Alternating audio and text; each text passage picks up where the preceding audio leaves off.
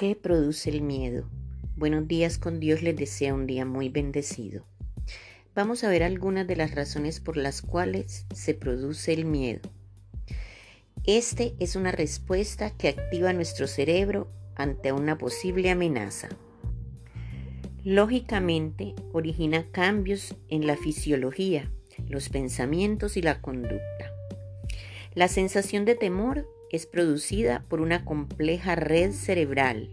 Estas se activan frente a los estímulos de miedo que podemos sentir. Podemos decir que es un sistema de alarma que nuestro cerebro activa cuando detecta una posible amenaza. Se trata de una respuesta sutil que conlleva cambios en el pensamiento y en el comportamiento.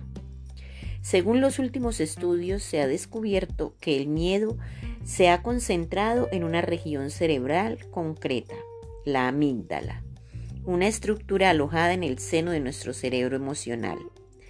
Pero todo lo anterior es hablando científicamente.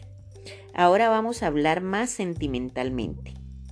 El miedo es el producto del temor a algo o a alguien por quien nos sentimos amenazados de una forma real o imaginaria.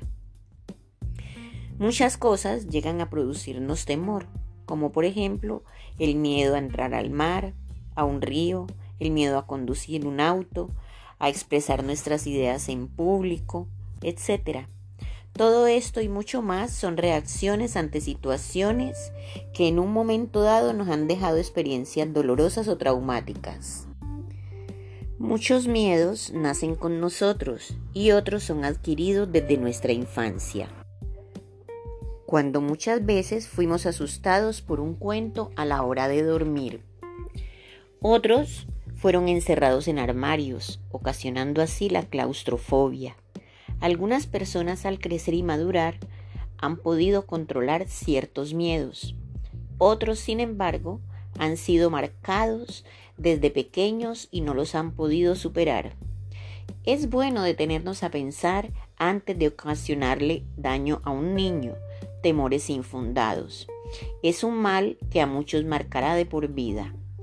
Cuando hemos tenido experiencias de temor en algún momento, es natural la reacción de nuestro organismo ante algo que ya vivió. Aunque no siempre las experiencias suelen ser iguales, siempre está el temor de volverlas a intentar.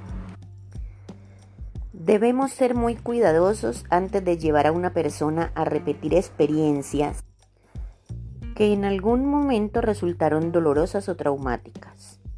Sentir miedo no es cobardía, son dos términos diferentes. Los miedos son el temor que sentimos ante determinados hechos o acontecimientos ocasionados por experiencias vividas. La cobardía es la falta de valor ante situaciones difíciles, ante situaciones peligrosas. Aunque son palabras sinónimas, no son iguales. La cobardía es abatimiento, pusilanimidad, encogimiento, flaqueza que sentimos en determinados momentos.